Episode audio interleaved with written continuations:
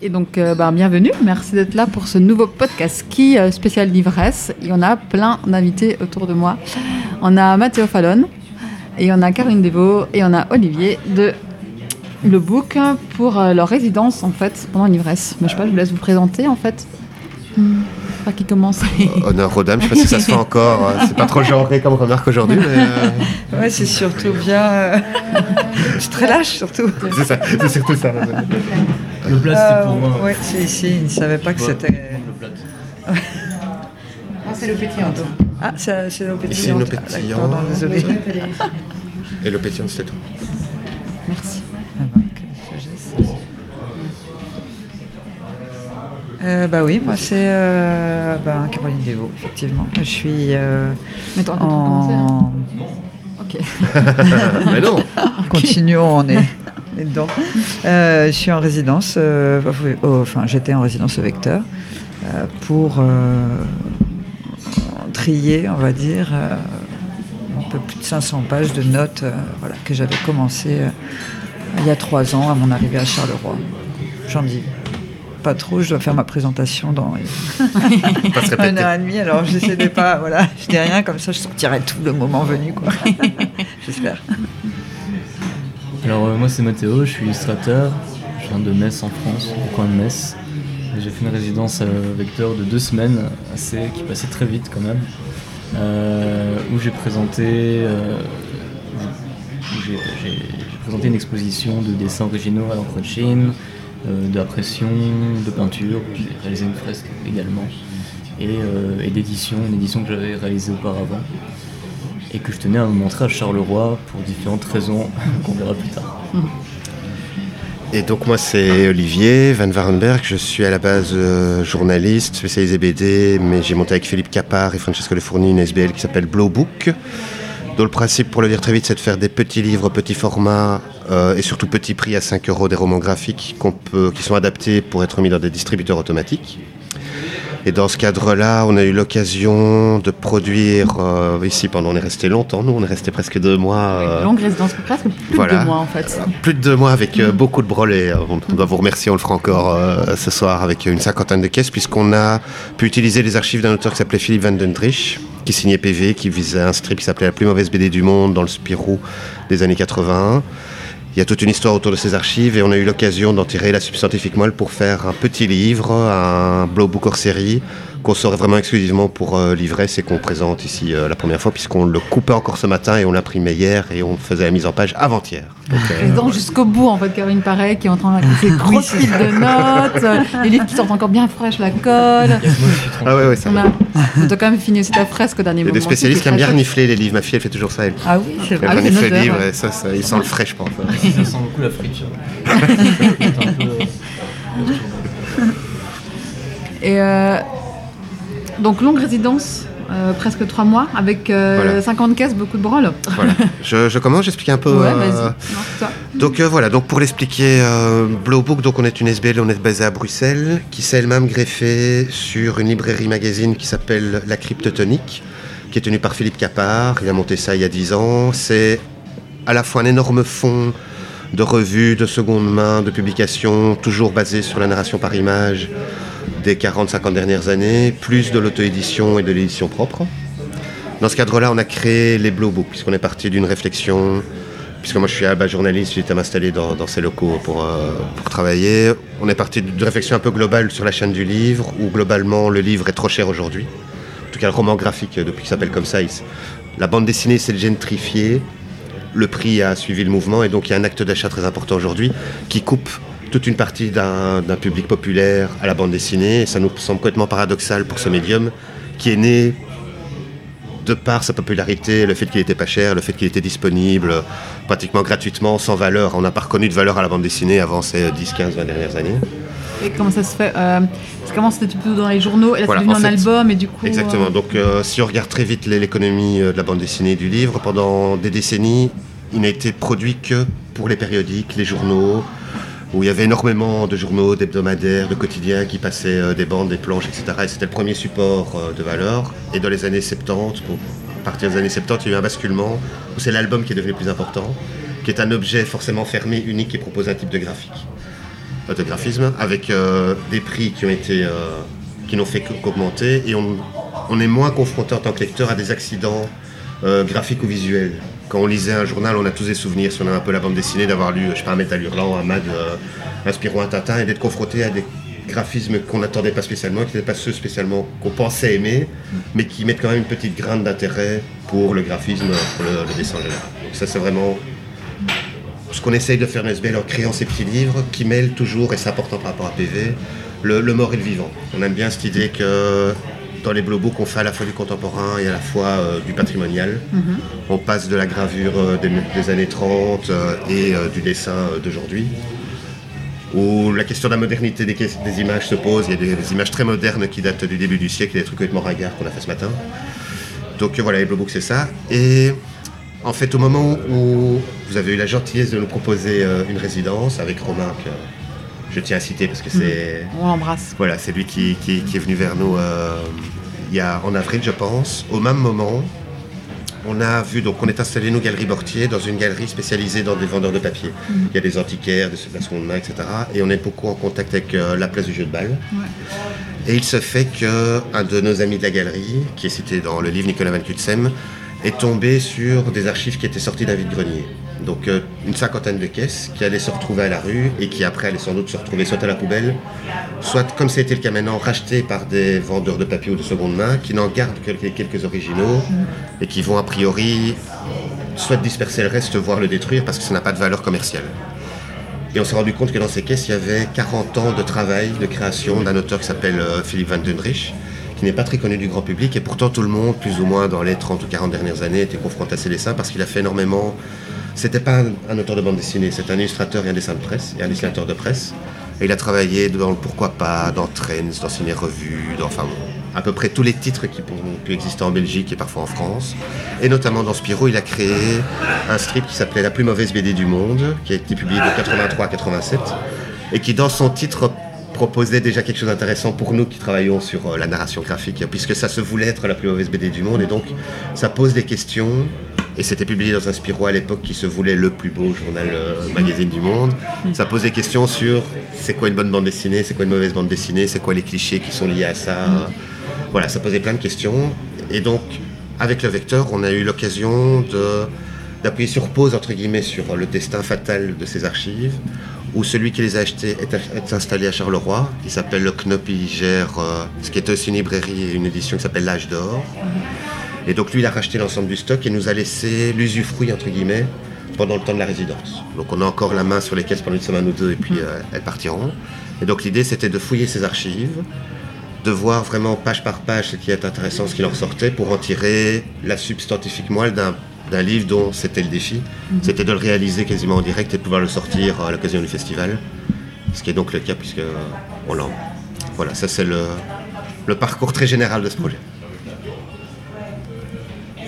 Et euh, du coup, vous avez aussi fait un petit questionnaire sur justement euh, qu'est-ce qu'une mauvaise BD. Ça a intrigué tout le monde. Euh, pas beaucoup de gens ont répondu parce que c'est quand même très compliqué de répondre à Voilà, ça. c'est ça, amusant. hein, comme effectivement, on a pas eu. Donc, on a fait un petit formulaire, une sorte de, de PV de PV, où on posait trois questions simples qu'est-ce qu'une bonne bande dessinée, qu'est-ce qu'une mauvaise bande dessinée, et qu'est-ce qu'une bande dessinée? Parce que tout le monde n'a pas la même définition pour ça non plus.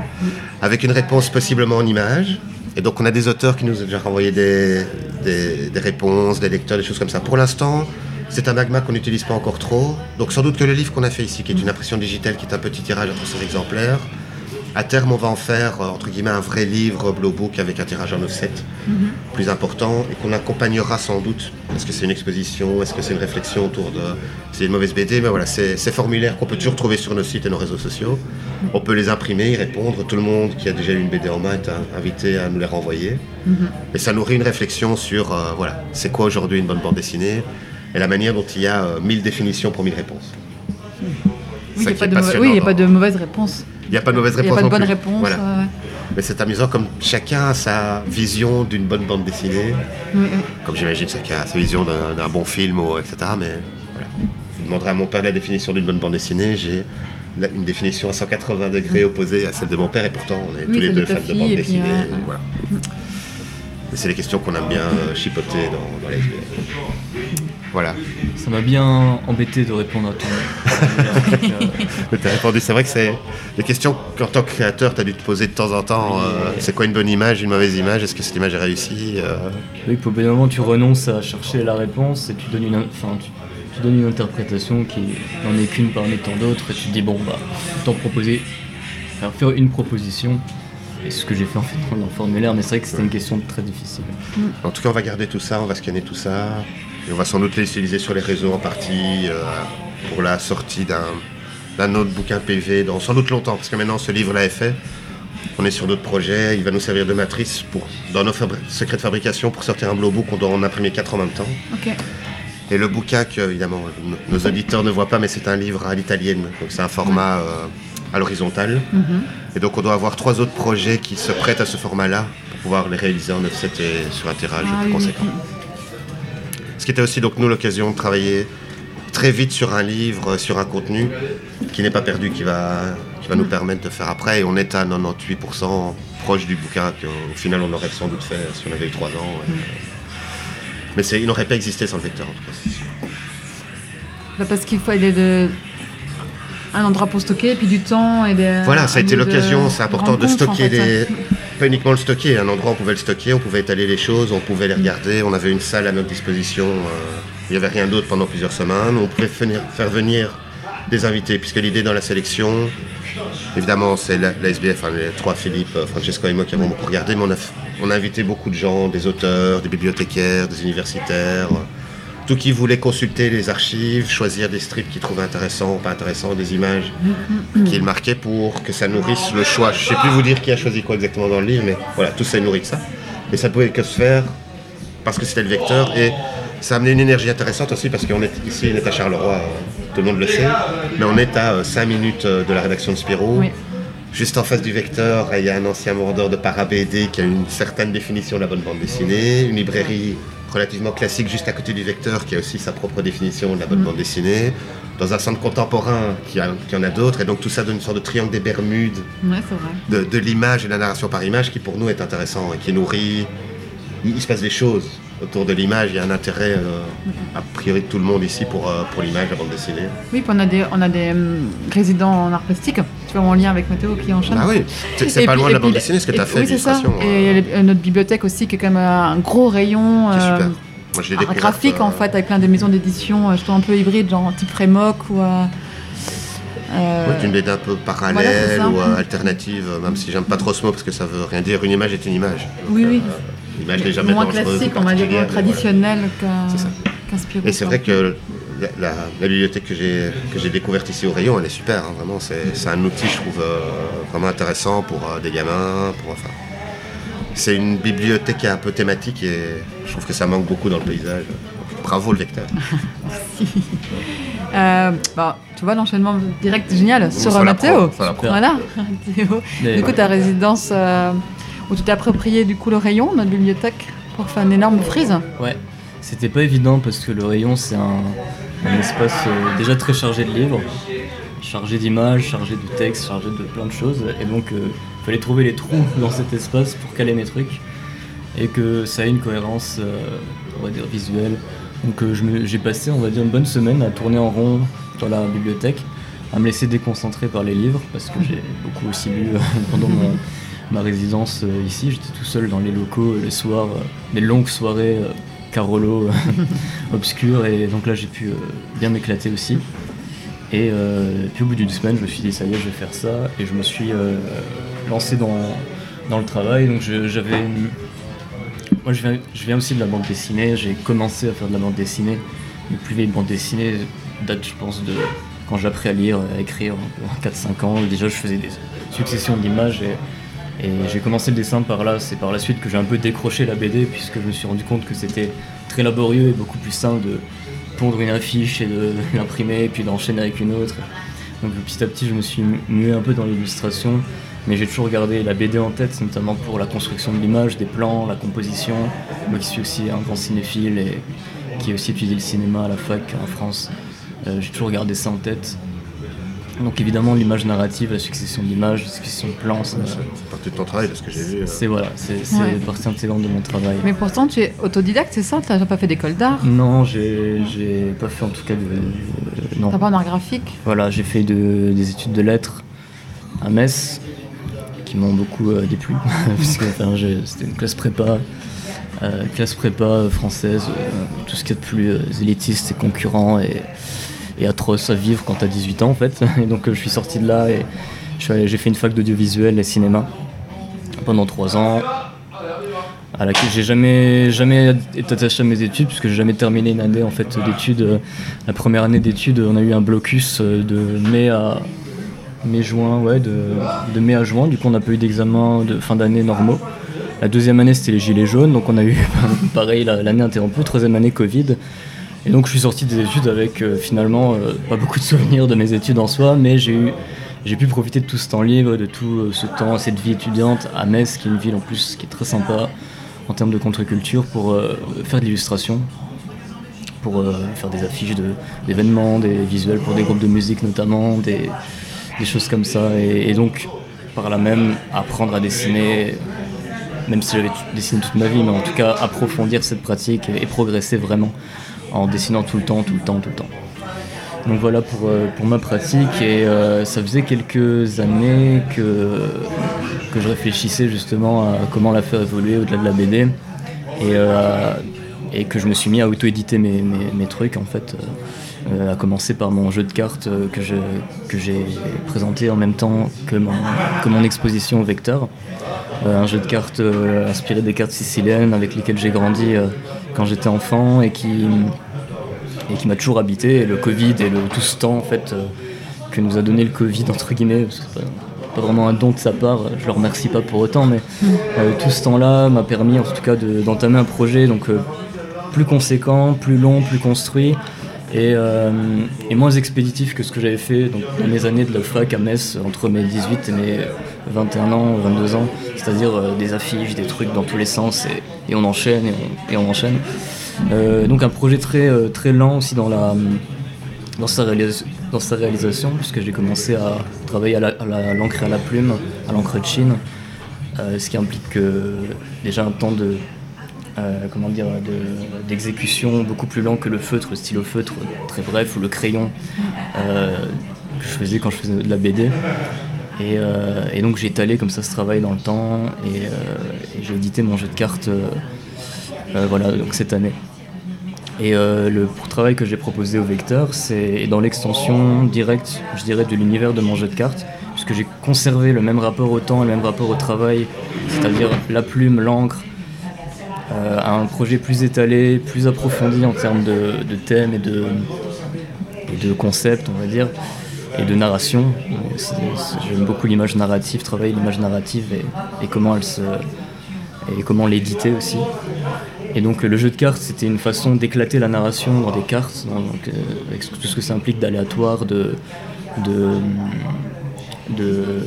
d'instable, de, et, et- et d'é- et d'éclater. Et puis là, j'ai travaillé sur une frise au vecteur. Euh, donc j'ai, dessiné, euh, j'ai commencé par dessiner une, planche euh, en format paysage. À la base, je voulais m'arrêter sur cette planche et me dire tiens, elle est terminée. Et puis j'ai commencé à poser une autre planche en format paysage à côté et continuer le dessin en surpassant l'espacement entre les deux planches et ainsi de suite jusqu'à en créer une frise de 7-8 planches. Euh, une longue frise euh, inspirée des danses macabres, euh, des vieilles gravures d'époque qu'on peut trouver dans la peinture flamande ou même encore avant. Et c'est ce projet-là que j'ai présenté au Vecteur. J'ai tout déballé d'un coup, mais on, peut, on peut rebondir avec ça. J'ai tout balancé. Ouais, j'ai- ça fait du bien. Et euh, c'était important aussi de le faire pour toi à Charleroi, tu disais, parce que c'est c'est un peu les mêmes paysages que la Lorraine finalement. Voilà, alors euh, pour deux choses. Déjà, le, vecteur, c'est un espace qui m'a permis de, travailler différemment. Parce que déjà, d'une part, moi, je travaille chez moi. Je suis pas, comment dire, je suis pas, j'ai pas d'atelier, j'ai pas de, je bosse pas pour une boîte. Donc en fait, mon dessin, mes dessins, c'est un petit peu ce que certains appelleraient mes loisirs. Je le fais en rentrant chez moi le soir après le reste de mes activités, dans la même pièce où je vis, mange me détend et travaille, etc. Donc là, pour la première fois, j'ai pu vraiment occuper un espace et occuper un espace différent. Le, rayon étant une bibliothèque où les gens qui passent le pas de cette porte sont déjà vigilants, attentifs, délicats, et donc je pourrais déjà me mettre en tête que l'exposition que j'allais faire allait être destinée à un public euh, qui allait pouvoir manipuler des choses, euh, qui allait pouvoir être confronté à des dessins originaux sans que j'ai besoin de mettre une vitre en verre devant. Et donc euh, j'étais plus rassuré à propos de ça. Ça change des concerts effectivement où tu exposes ton boulot dans des portfolios à l'arrache où des mecs posent leur boc, leur bière dessus et, et ou tombent dessus, ça m'est déjà arrivé aussi, mais enfin voilà. Euh, donc déjà pour euh, le vecteur, déjà c'est plus Il y a Charleroi, il y a surtout le vecteur. Le vecteur, je tenais vraiment à faire quelque chose là-bas. Je remercie encore Romain, du coup, euh, qui m'a, Romain, qui m'a, qui m'avait reçu donc l'été dernier pour me proposer tout ça. Et puis effectivement, Charleroi, moi, dans mon travail, on, je m'inspire beaucoup des, des paysages de, de, ma région natale, donc la Lorraine, Lorraine industrielle.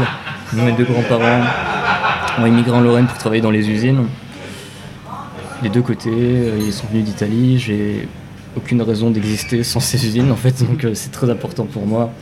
Et euh, je retrouve un petit peu ça à Charleroi. Charleroi, c'est une sorte de paradis, comment dire, d'anti-paradis pour tous ceux qui viennent de, cet univers industriel, avec tout ce que ça implique, même de musique industrielle. je pense au Rockrill, je pense, grâce auquel j'ai connu Charleroi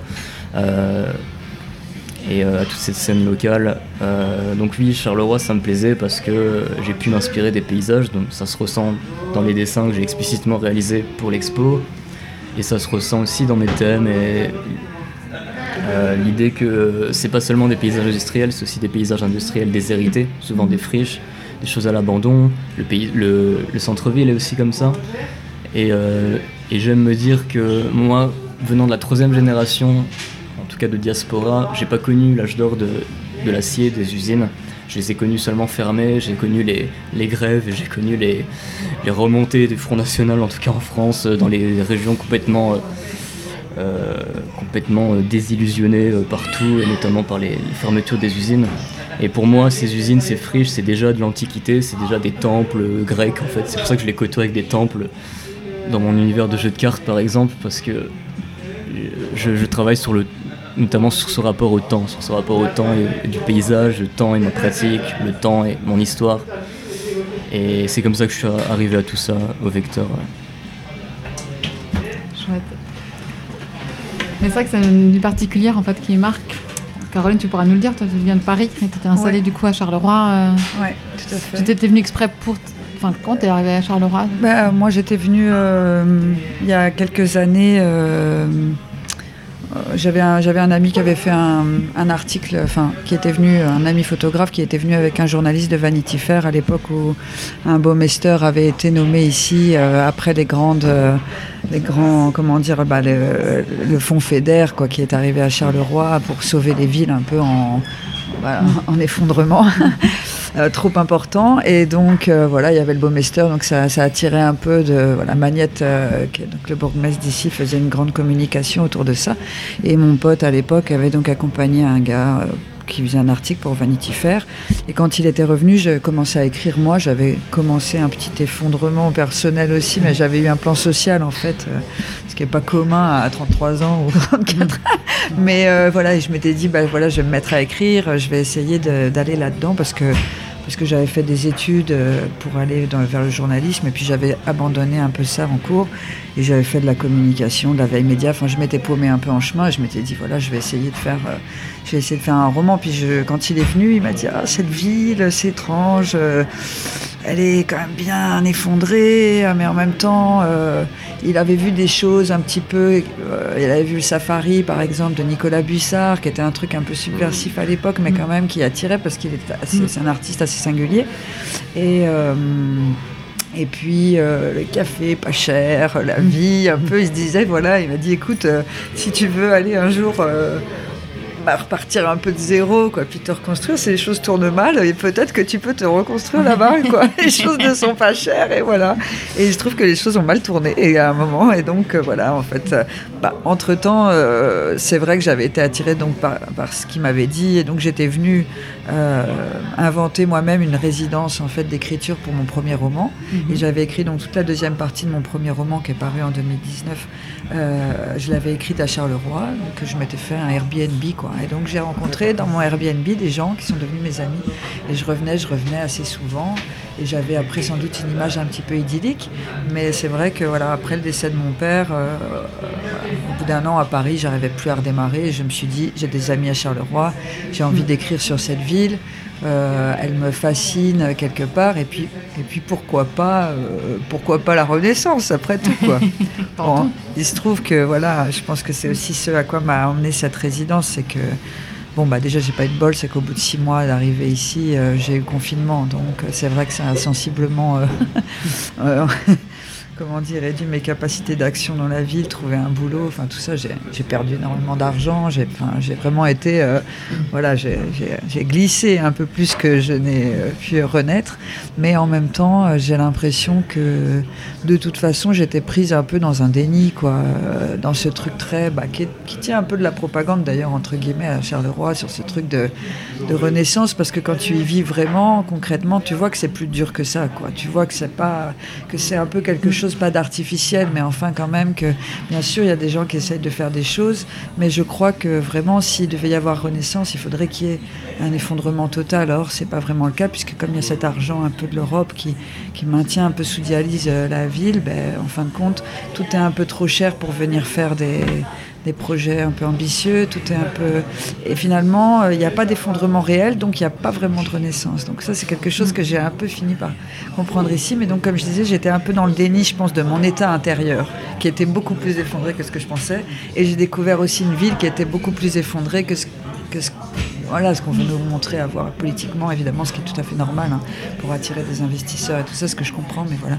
Et donc, euh, voilà, quelque part, euh, je crois qu'aujourd'hui, je suis un peu plus en, euh, dans la réalité par rapport aux clichés que j'avais avant saisi. Et donc, c'est pas plus mal que, que le premier, enfin, que le, que le roman que j'avais commencé à écrire ici sur Charleroi soit tombé à l'eau pendant la pandémie, puisque finalement. Euh, voilà, je crois qu'il était un peu à côté, un peu cliché, et maintenant j'ai autre chose. Et du coup, est-ce que pendant la pandémie, tu en as profité, enfin, profité euh, de tout ce temps qu'on nous a offert finalement euh, pour réécrire autre chose, pour euh, mettre une pause, faire une vraie pause ben, Non, moi justement, c'est pour ça que, en fait, non, moi ça a été un gros frein, bah, déjà pour trouver du boulot et tout, c'était une galère sans nom, mais surtout c'est un peu à ça que m'a servi la résidence, c'est que je me suis mis à entrer dans une frénésie de notes. J'ai abandonné le, roman que j'étais en train de faire parce que j'étais très angoissée, j'étais enfermée, j'étais dans 20 mètres carrés à l'époque, je voyais plus personne. Enfin voilà, il fallait que j'aille quand même euh, vers, euh, vers l'extérieur.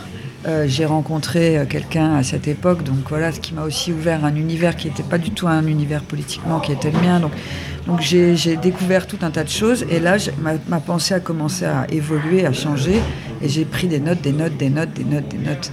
Et en fait, au bout d'un moment, j'ai pris tellement de notes que j'ai fait une espèce de...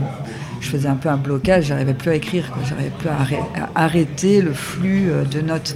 Et c'est un peu à ça que m'a servi la résidence, de pouvoir... Euh, prendre un temps parce que ça n'a pas vraiment été un lieu. Honnêtement, j'ai quasiment jamais été là. Euh, j'ai eu beaucoup de mal, j'ai procrastiné à mort, j'avais du mal à affronter. J'avais vraiment une montagne de notes, de trucs et ça me faisait vraiment flipper. Puis je savais pas qu'est-ce que j'avais foutre de ça. Et puis bref. Et donc j'ai été très peu là. Aussi, c'était pas des paysans pour moi puisque c'est la ville où j'habite. Enfin voilà. Et puis être enfermé encore plus alors qu'on avait été enfermé deux ans. Bref, tout ça n'allait pas. Mais en fait, ça m'a offert un espace-temps vraiment hyper mhm. important où j'ai été obligée d'arrêter de prendre des notes et que j'ai été obligée de relire quand même toutes ces, toutes ces trucs-là et toute cette pensée euh, qui a tellement évolué. Donc euh, voilà, ça m'a plus servi à ça. Parce que oui, c'était un temps long parce qu'on on a été parti sur euh, trois semaines et on, est, on a doublé. On a glissé jusqu'à ouais, jusqu'à l'ivresse finalement. On a presque doublé ce temps-là. Et du coup, est-ce que ça t'a aider du coup à faire le point dans toutes tes notes Il y a une nouvelle grande note qui est née de toutes ces notes euh... Ouais, ouais, ouais, clairement. Euh, franchement, j'ai fait, fait ça le week-end dernier, au quai 10. Ouais, j'ai fait carrément de. Non, mais c'est vrai que j'ai dû sortir et aller à un endroit où il y avait un peu de vie et tout, mais euh, que d'une pièce, je veux dire, euh, Mhm. fermée. Mais ouais, ouais, ouais, j'ai j'ai réussi à tout relire. Bon, il me reste un petit paquet, mais parce qu'elles sont plus récentes, donc c'est des notes dans lesquelles je peux encore puiser là maintenant. Et, euh, et surtout, j'ai des thématiques qui sont sorties euh, vraiment très claires, quoi. Et donc, euh, Que tu ne voyais pas pendant que tu écrivais que tes je notes. voyais pas du tout pendant que j'écrivais mes notes et que du coup qui sont ressortis parce que finalement quand j'ai relu ces notes ben, j'ai tout de suite vu euh, ce qui m'animait encore c'est-à-dire ce qui était encore euh, palpitant à l'intérieur qui faisait écho qui me, qui me donnait encore envie de pleurer quand je relisais ou des choses comme ça et puis tout ce qui était pff, voilà passé qui n'existait plus que je pensais même plus et tout donc ça a été finalement c'est apparu très clairement euh, les choses qui étaient encore très euh, vivaces en moi et qui, marchaient bien. Donc euh, voilà on est ressorti avec avec deux trois thèmes voilà. L'effondrement évidemment. Mais l'effondrement peut-être souhaitable aussi. La perte, voilà, la perte en règle générale, l'effondrement aussi, mais pas seulement personnel ou d'une ville, mais aussi de plein de valeurs qui, qui en ce moment qu'on a vu avec depuis le confinement. Et puis, euh, et puis aussi, euh, heureusement, un peu une, porte de sortie, parce que pendant le confinement, j'ai découvert un auteur qui été totalement oublié et que j'ai euh, voilà, redécouvert, je disais, par rapport à, une histoire du Monopoly, en fait. Et donc, voilà, disons, le, le- l'économiste qui a inspiré voilà, le, le Monopoly est ressorti et je l'ai découvert et ça a été pour moi là vraiment une sorte d'épiphanie un peu et, et ça m'a permis un peu euh, enfin de sortir de justement de, tous ces questionnements politiques que j'avais pas à résoudre, de tous ces trucs. Et donc euh, voilà, j'aimerais essayer d'écrire euh, là-dessus. Il y a un livre qui se dessine maintenant. Avec il y a un livre qui se dessine avec tout ça parce que en fait cet, économiste, il a eu son grand, son, sa grande heure de gloire euh, pendant la deuxième révolution industrielle, vraiment en fin 1800. 80, 1886, il sort Progrès et pauvreté, et on est vraiment au cœur de la révolution industrielle des États-Unis, enfin qui vient d'Angleterre à la base, mais où là on a, ils ont, ils ont aboli l'esclavage entre guillemets, mais alors on part dans un, voilà, dans une concurrence massive des travailleurs et tout ça, et donc il est au cœur de ça, et Charleroi est au cœur de la révolution industrielle, puisqu'elle elle connaît aussi son heure de gloire euh, dans ces années-là puisqu'elle a vraiment été la ville, euh, une des villes les plus riches d'Europe, la deuxième ou la première, je ne sais pas, à ce moment-là, euh, par le, le biais de cette révolution industrielle. Et donc, pour moi, euh, ça aurait totalement du sens de pouvoir parler de cet auteur et de l'inscrire dans un récit sur cette ville. voilà, qui a, qui a- qui- On pensera à tout ça quand on le lira. Ouais, c'est ça, exactement. Mais c'est marrant comme toutes nos thématiques qui sont un peu liées à cette idée d'effondrement, de Oui, finitude, disais, de, ouais, de ouais. passage. C'est un hasard. hein, c'est- Mais c'est marrant, enfin, c'est sans doute l'époque aussi hein, qui Oui, veut ça, que c'est des thèmes qui s'imposent à nous, mais euh, Ouais, je pense. Oui, le travail qu'on a euh, fait sur PV, il y a- on retrouve ça aussi. Son parcours suit celui de la presse. Et lui, son heure de gloire, il commence à travailler, il- ses premiers dessins, c'est en 72. Il se professionnalise dans les années 75, quelque chose comme ça. Et ces belles années, c'est 75, 85, euh, 86, où il y a beaucoup de titres. La presse est très vivante, euh, ils, prennent, ils ont un peu de sous, ils prennent des dessins. Enfin, et puis c'est une lente dégringolade. Pendant 30 ans, la presse ne fait que décliner. Il y a de moins en moins de titres, il y a de moins en moins euh, d'espace pour mettre du dessin, il y a de moins en moins de potentiel. Et son parcours suit ça, ses notes suivent ça, ses dessins suivent ça. Et il y a cette idée aussi d'effondrement euh, là-dessus.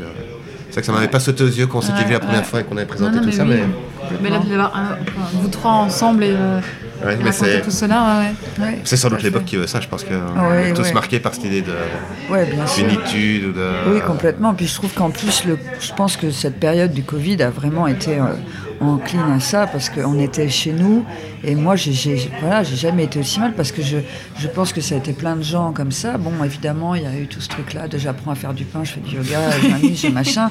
Mais il y a eu quand même, pour beaucoup de gens, une espèce de prise de conscience d'abord bah, de sa condition salariale pour certains, parce qu'ils se sont retrouvés à plus pouvoir sortir à tout ça, mais se retrouver juste à être des esclaves en réalité, à travailler et machin, et à se rendre compte qu'ils s'étaient pas payés cher, et à se demander pourquoi je travaille, pourquoi le truc, enfin, Et, et ou alors ne plus être payé. Il Et y avait, il y avait le chômage aussi, Covid en fait. il y avait ça. Le temps, le temps de travail était réduit. euh, Et puis, euh, pour ceux qui étaient réduits à ne pas pouvoir travailler, donc à obliger, euh, voilà, euh, c'est pas la sobriété subie, c'est l'immobilité subie.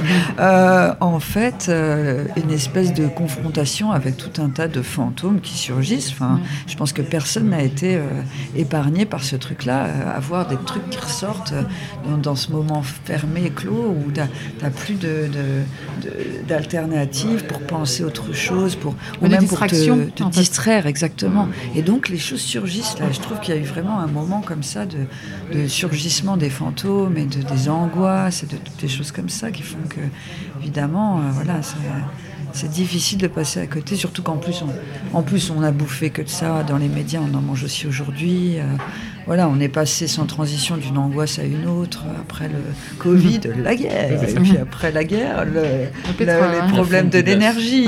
euh, et puis machin. L'écologie, euh, euh, voilà, ne une pas. espèce d'angoisse perpétuelle. C'est compliqué de. Il faudrait vraiment être dans un déni total, je trouve, pour pas se- être touché, enfin, en tout cas, enfin, avoir l'impression d'eux, mais euh, d'être un peu dans cet effondrement. Mais en même temps, qui, voilà, comme je le disais, euh, n'est pas que négatif, quoi, en soi.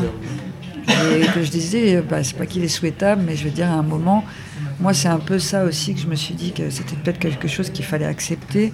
C'est que moi, je me revois arriver comme ça, juste un an après le décès de mon père, me dire Allez, c'est bon, on rebondit, là, qu'est-ce qui se passe? Il se passe quoi, Charlotte?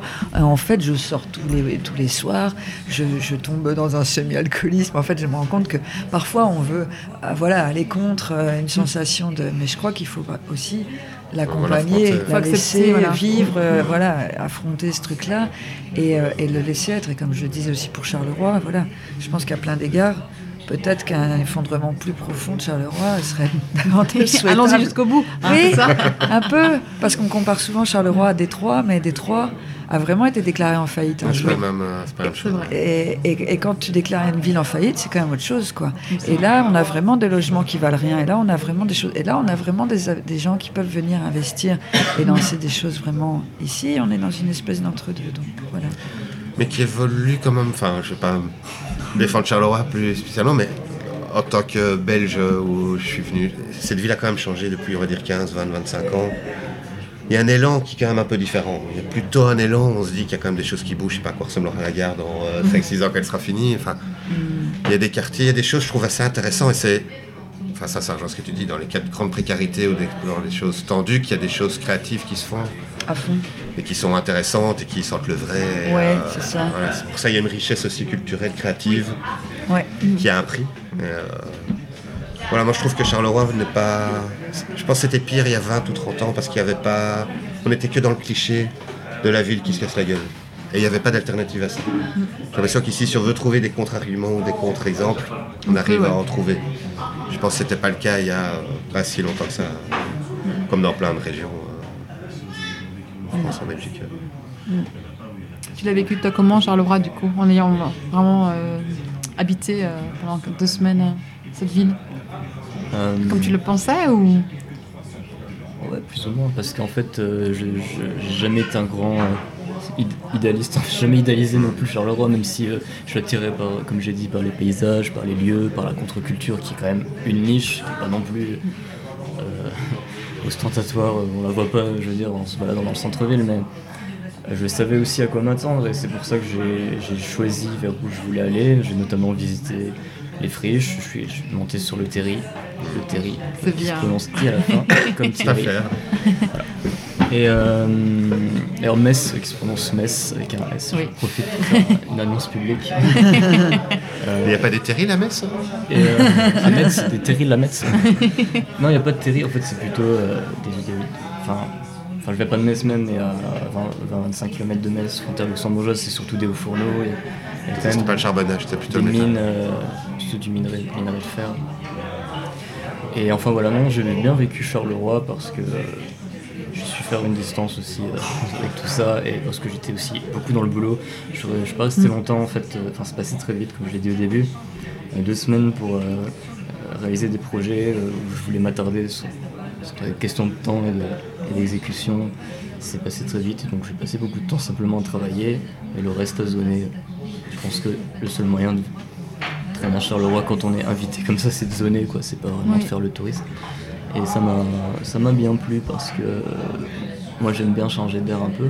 Je suis, je suis rentré à Bruxelles un week-end et ouais, fait du bien de quoi de rentrer à Bruxelles, tu vois. Et, et ça m'était jamais arrivé de. D'habitude, quand je rentrais à Metz, je me disais, ah, quel bonheur, je rentre à Metz et tout. Après, c'est des semaines euh, solo à Bruxelles. Là, c'était l'inverse. J'ai redécouvert Bruxelles euh, différemment, mais après, quand tu reviens à Charleroi, bon, bah, t'as d'autres euh, idées en tête. J'aime bien avoir plusieurs idées en tête en même temps, quoi. Et, Bah, du coup, t'as quoi comme projet euh, Maintenant que l'expo est, est, est- est lancée? Alors maintenant que l'expo est lancée, donc déjà le, le dessin que j'ai réalisé, que je présente en original et que je présente aussi en tirage unique et en installation euh, au rayon, je voudrais l'éditer, Mhm. Tirage plus, euh, plus important en fait euh, que ce que j'ai déjà fait jusqu'à maintenant euh, pour pouvoir le, le distribuer. Parce qu'il y avait l'idée d'un multiple euh, Oui, pour euh, l'exposition. à la base, euh, moi Ouais. je voulais euh, l'éditer déjà pour l'expo. Mhm. Euh, bon, je me suis rendu compte que c'était pas possible de, en deux semaines de dessiner, puis faire de la mise en page, éditer, imprimer, en sachant qu'il y avait. euh, J'aurais passé mon temps à faire des allers-retours chez les imprimeurs, etc. Donc, oui, euh, éditer ce projet que j'ai ré- co-réalisé ici. Euh, et puis au-delà de ça, bah, continuer ce rapport que j'ai avec l'illustration, le paysage, la composition de l'image, qui a été vraiment euh, chambardé, pour utiliser un terme hyper commun, chambardé ces derniers temps, notamment avec la, conception de mon jeu de cartes. Quand tu composes une carte de jeu, tu questionnes directement en tant qu'illustrateur la gravité, les proportions, le rapport entre le ciel et le sol, les rapports de force entre les personnages, les allégories, les mythes. Des choses auxquelles je pensais pas forcément avant et qui sont euh, qui m'ont pas mal ébranlé et que je continue à, rechercher. Je suis vraiment dans une recherche, euh, une période un peu transitoire. Et, pour moi, cette résidence, c'était un peu un tremplin quoi, pour repartir sur quelque chose euh, et surtout exposer des originaux, donc mon travail pur, quelque chose que je n'avais pas fait avant. Ça me permet d'avoir le regard des gens aussi sur ce travail-là et plus sur des impressions qui est un autre travail. Le travail, l'image imprimée, c'est un autre travail que, l'illustration à l'encre exposée telle qu'elle. Et voilà pour les prochains projets. Et puis euh, reprendre la musique, parce que je, fais de la musique et euh, ça me manque de faire de la musique avec mes potes et euh, qui sont à Metz. Donc je vais aussi me prendre un bon mois pour enregistrer un album continuer à faire de la musique. Parce que la musique, euh, la danse, qui rejoint mon expo d'ailleurs, euh, c'est un peu tout ce qui reste quand plus rien n'a de sens. tout se casse la gueule. quoi. Premier album ou tu as déjà un de sorti? Ah bon, on a quelques trucs, mais euh, c'est le premier album, album quoi. Le nom de ton groupe? Mercurochrome. Petit clin d'œil parce que euh, voilà, Mathéo s'est blessé pendant sa résidence, pas rien de grave, hein, mais il a un gros pansement au pouce euh, depuis une semaine. C'était pour, pour justifier son nom. ouais. Voilà. Des héros. Non, c'était quoi Mercure Mercurochrome, l'espèce de truc qui revenait en boucle là. La pub, non Enfin bref. On va pas la rien. mettre dans notre tête. En tout cas, je pense que c'était un bon endroit pour les créateurs que vous êtes. que Je m'identifie pas comme ça. pour Prendre confiance ou reprendre confiance ou se poser. Et je trouvais les regards des autres, c'est toujours important. Moi, le travail que j'ai vu de toi, j'ai découvert, je trouve ça très très beau. Euh, le travail langue de Chine est vraiment euh, assez remarquable avec plein de références. Et Ouais, moi, c'est vrai ça. que pour tout dire, je m'étais, enfin, j'avais pas beaucoup d'attentes sur cette résidence parce que par rapport à moi, parce que j'avais euh, honnêtement euh, très peur de pas réussir à ça. Et puis bon, de toute façon, ça, ça me faisait peur. Mais quand euh, Romain m'a proposé de le faire, je me suis dit, euh, c'est super parce que je vais pouvoir rencontrer des créateurs. parce qu'en fait, je me sentais hyper seule. Euh, Il y a beaucoup de structures voilà, culturelles à Charleroi, mais je connaissais assez peu de gens qui sont dans la création. Et donc, euh, bah, j'ai pas mal d'amis qui sont à Paris, ou bien j'ai une amie notamment là à Angoulême qui fait une BD. Donc, euh, bah, j'ai resté en lien avec eux, mais je me sentais un peu seule ici, quoi. Et j'étais assez contente de me dire, je vais rencontrer des gens qui font, euh, qui sont dans les mêmes doutes, qui traversent des questionnements, qui sont parfois dans un truc abstrait peut-être, mais en fait qui apparaît super concret quand on discute avec les gens. Et c'était surtout pour ça, en fait, me reconnecter euh, à d'autres, euh, à d'autres, d'autres euh, gens. Et ça a sont- marché, tu as fait de- des belles rencontres Bah oui, du coup, j'ai mangé des délicieuses pâtes avec Mathéo. J'espère Je avoir cuisine été très bien. trop Des pâtes à tout le monde, sauf Oui. à toi. Ouais. Je suis passé à côté de vous Ah ouais, que vous mangiez, mais je pouvais pas rester J'ai chez ramené vous. un saucisson à Philippe une fois, et euh, ouais, c'est tout.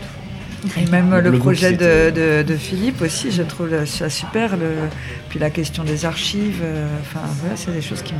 En plus, Ça- moi, je me, voilà, je me suis retrouvée avec le fond photographique de mon père. donc Ouais, ça, on en parlait. Ça hein. Ça a marqué beaucoup. beaucoup d'auteurs qui sont passés parce que ça pose la question, on revient à cette définitude. Mm. Que devient notre création Oui, c'est ça. Est-ce Quand les se choses sont de finies. balle à 2 balles c'est 50 clair. euh, Voilà, est-ce que le destin Ouais. de tout ce qu'on a, euh, il y a une vie de création qui se retrouve probablement entre guillemets à la poubelle. euh, qu'est-ce qui Est-ce que reste ça vaut la euh, peine Est-ce que voilà, j'ai vu beaucoup d'auteurs assez marqués J'imagine, ça fait peur. à voir en fait. que voilà, Ouais. une vie tient dans quelques cartons hmm, et que l'avenir de ces cartons tient à peu de choses. Ça partait Ouais, soit à la clair. poubelle, soit euh, ouais, voilà, ils sont. Parce qu'il n'a pas, de descendance euh, aussi. Est-ce de- que tu crois que parce que c'est, il n'a pas de descendance C'est encore assez flou sur euh, la suite. A priori, il n'avait pas d'héritier direct. Donc on pense que la maison qui appartenait à sa maman euh, lui est décédée sans héritier. Donc ça revient à l'État et à un moment l'État prend les choses en main, veut vendre la maison, vide la maison. Donc ils appellent un type qui prend les meubles, un type qui prend les livres. Et c'est que voilà, dans la chaîne des gens qui prennent les livres et qui soit les mettent à la poubelle, soit vendent ce qui est vendable dedans. Voilà, on, on s'est intégré là-dedans, mais cette question d'archives et de ce que ça devient, ça va devenir un- une question de plus en plus prégnante en bande dessinée. Il y a des choses qui sont patrimoniales, on ne savait pas que ce serait patrimonial il y a 20 ans, 30 ans, 40 ans. Vrai. Et donc il n'y a aucune politique publique de conservation euh, du patrimoine graphique de la Belgique. Ça n'existe pas. Il n'y a aucune structure dite muséale qui a des budgets de- de- de- pas de politique euh, autour de ça. Et ça va devenir prégnant parce qu'ici, on a voté sur un petit auteur qui a une, voilà, une petite création et qui a euh, qui était retenu par euh, certains. Mais tous les créateurs ont cette question-là. Même la personne qui a fait quelques pages de BD, qui a fait des albums, qui fait des illustrations. euh, il amasse, il amasse, il amasse des choses qui sont parfois passionnantes, qui sont intéressantes, qui racontent des choses, mais qui n'ont pas de valeur commerciale. Et donc, dans notre joli monde capitaliste, dès que ça n'a pas de valeur commerciale, ça a tendance à disparaître. Et voilà, ici, c'était aussi une question, c'est vraiment de l'infratexte, euh, de se poser des questions là-dessus. Pourquoi un dessin a une valeur euh, Parce qu'il est sur un bon papier, est original.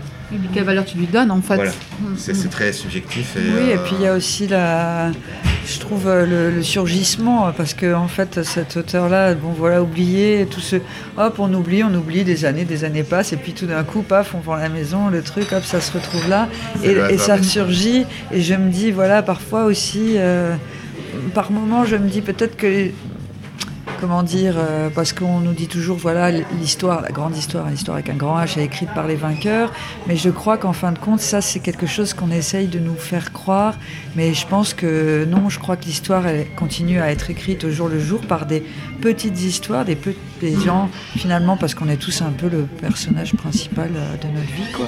Et ce qui paraît logique, mais ce qui ne semble pas, quand on regarde des films, des livres d'histoire, on a l'impression qu'il y a des personnages qui sont plus grands que d'autres, là.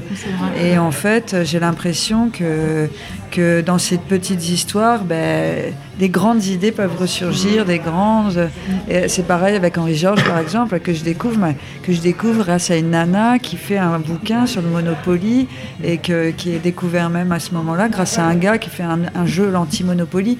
Et en fait, euh, cette pensée-là qu'on pensait qui avait été complètement euh, étouffée et, euh, qui, a disparu complètement de, tous les cours d'économie et tout ça, et ben est encore présente là et ressurgit euh, aujourd'hui à travers un jeu et tout ça. Et donc euh, je me dis voilà, il y a les choses disparaissent jamais vraiment. jamais vraiment en fait. euh, c'est assez marrant quoi. Ça ressurgit comme ça, comme les fantômes, mais qui reprennent vie. Ça, alors, beaucoup était question de fantômes ici pendant les Oui. quelques citations. Ouais, J'ai ça. compris. euh, On est tous hantés par des choses. Et là, Ouais. votre pièce, euh, le book était assez impressionnante aussi. euh, quand je passais, euh, quand je passais Ah dans ouais, les couleurs clair. du vecteur, euh, Ouais, maintenant, euh, il y avait vraiment ce tas d'archives. On se disait, mais qu'est-ce qu'ils vont trier là-dedans Qu'est-ce que, Comment ils vont faire une sélection dans toute cette, cet amas Et en fait, c'était une, une vie et sous tellement de, de médiums différents. C'est ça qui m'a étonné aussi, c'est qu'on avait autant des photos de famille, des listes de courses ou des listes qui s'apparentaient à des C'est ça qui de était courses. passionnant dans Oui, ce travail. Et il y avait un truc à- presque de flic où on rentre dans l'intimité de quelqu'un, on le connaît presque mieux que des proches. Hmm. J'ai souvent entendu, je travaille beaucoup sur le polar, sur noire, etc., où il y a un rapport aux policiers quand ils font les enquêtes, un truc où tu touches à l'intimité profonde de personnes où tu le connais mieux que ses proches. Et ici, on en est touché dans ces carnets, voilà, comme tu dis, il y a des listes de coups, il y a des, des lettres, il était un peu compulsif, il faisait des, des brouillons de lettres avant de les envoyer, et ces lettres, c'est des lettres pour demander un, un crédit à la banque pour expliquer qu'il ne sait pas payer sa note d'électricité. Enfin voilà, il y a des choses très intimes, très personnelles. Il y a, tout le livre se finit sur il, il a un cancer à la fin de sa vie, un cancer de la langue. Il en parle, il fait des dessins autour de ça. Il y a quelque chose d'assez tragique euh, qui se fait autour de ça. Et donc on touche à quelque chose de très intime, très personnel, et c'était étonnant. Toutes les lettres qu'on retrouvait, euh, il y a des lettres à ses parents, des choses comme ça. On fait un travail qui n'était pas voyeuriste, mais C'est un boulot d'historien en plus quasiment aussi. c'était ça. Hein, Quand c'est tu à multiplies les sources, c'était ça. On a de... essayé c'est de vraiment retracer ça quand vraiment son, son parcours, de prendre des repères euh, chronologiques. Et c'est vrai qu'on rentre dans des. Voilà, on connaît quelqu'un mieux que je n'ai jamais connu cette personne alors que je ne le connais pas. Oui. Mais je le connais sans doute mieux après quelques semaines d'avoir regardé ses archives que des personnes que je côtoie depuis des années, avec qui euh, je vois des etc. Il y a toujours une partie d'intime qui s'exprime pas, mais qui s'exprime justement dans les archives, dans le travail de création. On comprend ce personnage-là en lisant ses, ses carnets, en voyant ses essais, en voyant ce qu'il garde pas, ce qu'il garde, euh, ce qui part en sucette, etc. On, on comprend le le personnage plus qu'avec juste un dessin ou les strips. Le sommet de l'iceberg de sa création, ou le produit fini, c'est pas vous que je dois expliquer ça. Le travail, c'est voilà, vraiment le sommet de l'iceberg d'un travail beaucoup plus large. Et qu'on a une tendance à s'arrêter à ce sommet de l'iceberg, alors que c'est passionnant de regarder, voilà, d'ouvrir le capot et de voir comment ça, ça fonctionne, d'où viennent les idées, comment tout ça se met en chemin. Pour nous, c'était vraiment intéressant à faire aussi. Ouais.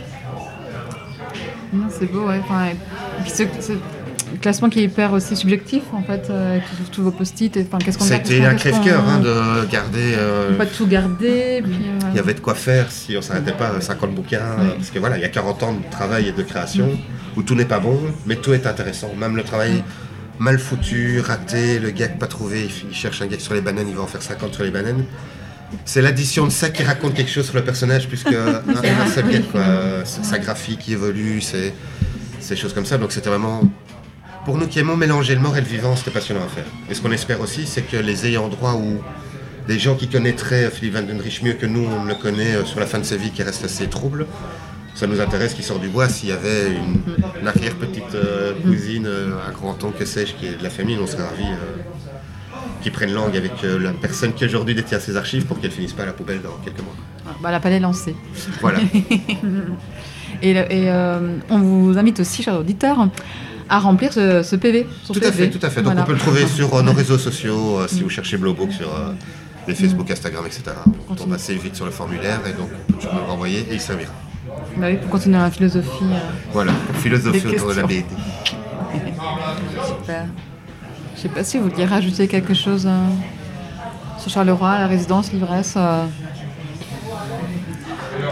Enfin voilà, Non. pour nous on va pas faire de, depuis les trucs, mais ça a été une opportunité. Ce livre n'existerait pas si on n'avait pas pu faire ça au Vecteur. Donc pour nous c'était un plaisir, on était accueillis. Nous euh, aussi, c'était un grand plaisir. faut quand même le dire, il y a quand même une ambiance euh, très détendue, très chaleureuse, euh, où il n'y a pas d'autre enjeu que de se sentir bien pour faire ce qu'on a à faire. Et ça, c'était, c'est précieux, c'est assez rare. Et j'ai découvert des, des auteurs de ton travail que je ne connaissais pas qui est super, et je serais vraiment curieux de ton livre sur le Monopoly. Un grand merci, vous trois.